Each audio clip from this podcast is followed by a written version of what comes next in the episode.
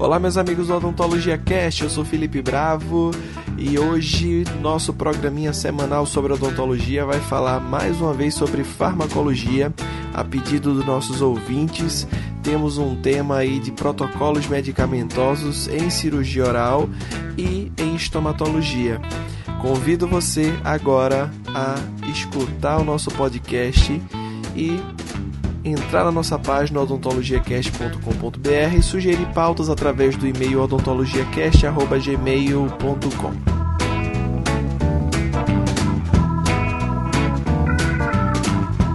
Bom, pessoal, vamos falar agora um pouquinho sobre os protocolos utilizados em cirurgia oral, tá? Começando aí com a situação 1, exodontia simples e biópsias que a gente espera aí dor leve no período de pós-operatório. Então, é sempre importante lembrar, quando a gente fala em protocolo para cirurgia, que o pré-operatório é muito importante. Então, é o controle da placa e da condição periodontal é feito através de bochechos com clorexidina 0,12%, iniciando aí uma, uma semana antes do procedimento, ou 3 a 5 dias antes do procedimento. Tá?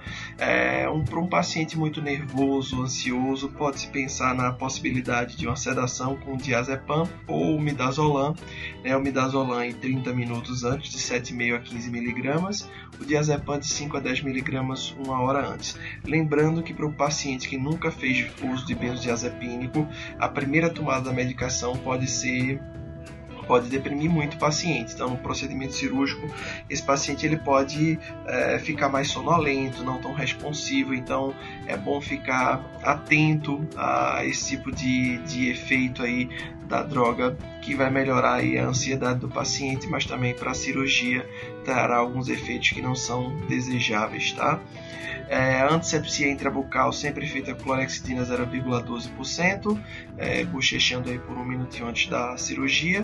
E a antisepsia extrabucal clorexidina 2% é, com uma gás estéreo para fazer ou aplicar na região perioral antes do procedimento cirúrgico, tá? Anestesia local, de preferência o anestésico que dê um tempo de ação que seja suficiente para que a gente possa realizar o procedimento. Então, aí para cirurgia a gente sempre pensaria na mepacaína ou articaína ou dependendo da condição sistêmica do paciente, uma prilocaína, tá? Lembrando que a prilocaína por estar associada à felipressina, felipressina não terá ação vasoconstritora é, tão boa quanto as aminas simpático-miméticas, né? Quanto aos anestésicos anestésicos associados à adrenalina.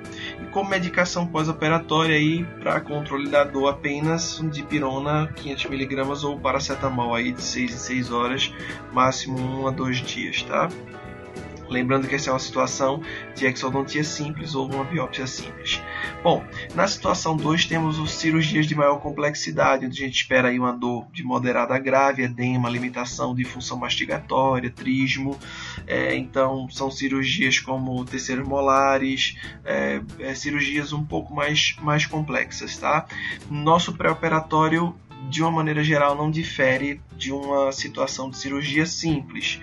Então, o controle da placa, iniciando os bochichos com clorexidina 012, a sedação com os benzodiazepínicos habituais, antisepsia intra e extrabucal antes do procedimento. Para anestesia local, de preferência anestésico que tem um tempo de ação e uma potência maior, então nesses casos até a gente prefere a utilização de uma mepivacaína 2% ou articaína 4%. Para o controle da inflamação, a gente tem duas possibilidades, tá?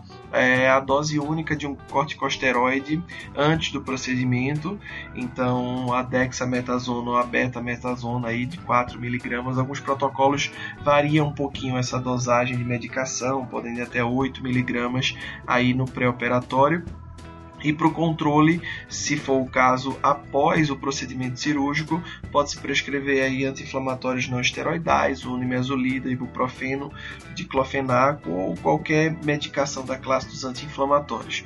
Hoje em dia a gente tem uma preferência pelo uso do nimesulida, porque apesar de ser considerado um inibidor não seletivo, ele tem uma preferência para inibir COX-2, então traz menos efeitos adversos para o nosso paciente aí no pós, tá? É, para o controle da infecção, caso onde a gente precise a profilaxia antibiótica, nosso padrão seriam 4 cápsulas de amoxicilina de 500 mg, que totalizaria aí 2 gramas, uma hora antes do procedimento. O paciente sendo alérgico à penicilina, as possibilidades são a clindamicina, dois comprimidozinhos de 300, totalizando 600 mg, dois comprimidos da eritromicina, totalizando 1 grama, ou um comprimido da azitromicina, lembrando que isso aí é um protocolo também indicado pela American Heart Association, tá? Aquelas condições onde a gente é, utilizaria uma profilaxia antibiótica, lembrando pacientes que são é, suscetíveis à infecção, à endocardite, é, pacientes que a gente já considera imunocomprometidos, como é, pacientes diabéticos não compensados. Tá? Ah, se for necessário, depois do procedimento cirúrgico, a possibilidade de a gente fazer aí a amoxicilina de 500mg, um comprimido, uma cápsula né, a cada 8 horas. Se a gente utiliza amoxicilina 875mg, seria uma cápsula a cada 12 ah, para os alérgicos, a possibilidade seria clindamicina ou eritromicina. A clindamicina de 300 de 8 em 8, a eritromicina de 500 mg até de 6 em 6 horas, tá? Uma situação que é muito complicada de se manejar no consultório odontológico seria situações de alveolite após exodontia, onde o paciente ele apresenta uma dor pulsátil intensa no local onde foi feito a cirurgia, podendo irradiar para o ouvido e para o restante do, do rosto, com sintomas aí surgindo de 3 a 5 dias do pós-cirúrgico. Né? É muito comum se perceber aí nesses momentos é, onde a gente diagnostica alveolite de exposição óssea, geralmente a, a sutura que foi realizada na região ela solta, né? não tem mais por causa daquela necrose ali marginal da gengiva. Tá? Possibilidades de tratamento em casos de alveolite, fazer uma anestesia boa, com um bloqueio regional, é difícil se conseguir anestesiar em cima.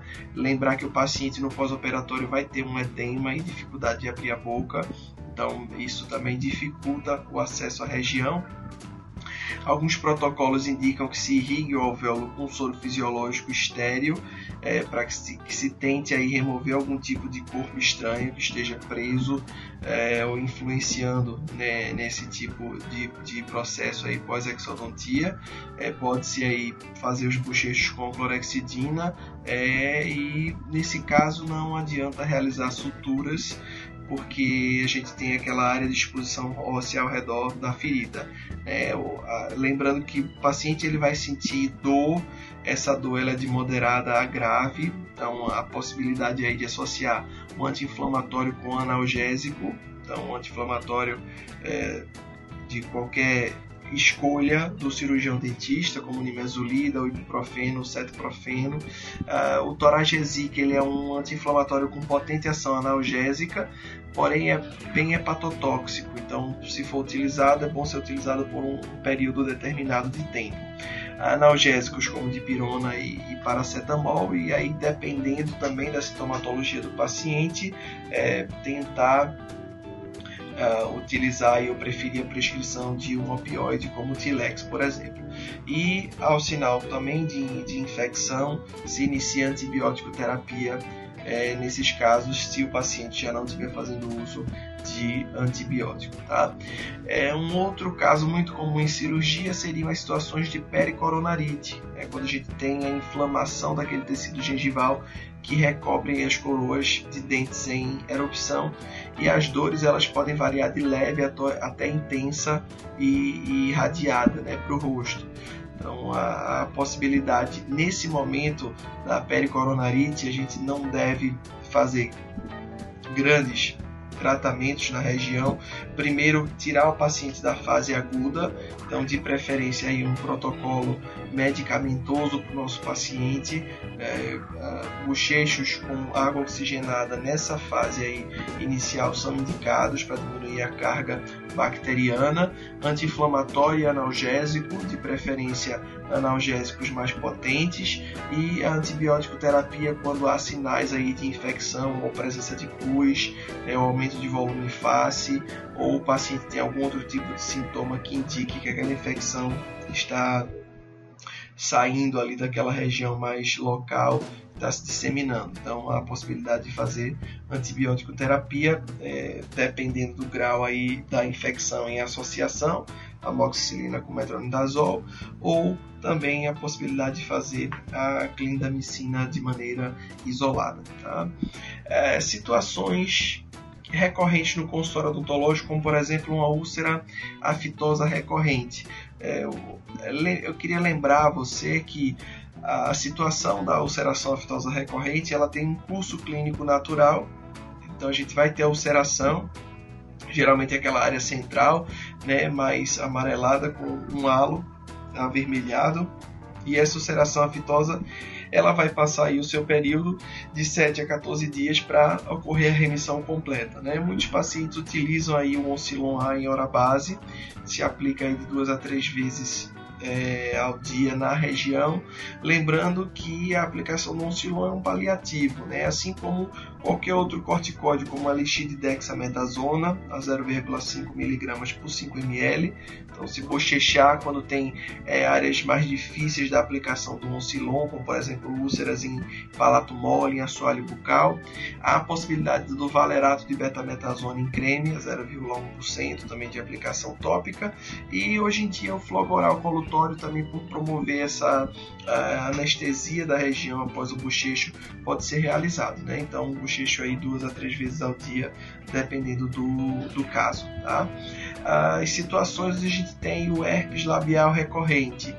É, lembrando que o paciente no herpes labial recorrente vai sentir aqueles sinais característicos né, da ardência, coceira na região e a possibilidade que se tem logo que se começa a sentir esse tipo de sintomatologia seria o aciclovia 5% creme, se aplica ali na região para aí tentar limitar esse processo da, da, das, das vesículas cheias de, do vírus que vão se romper, formar ali a, a úlcera, depois a, a feridinha com a casca em cima, e esse processo ele vai se limitar aí em 14 dias. Tá?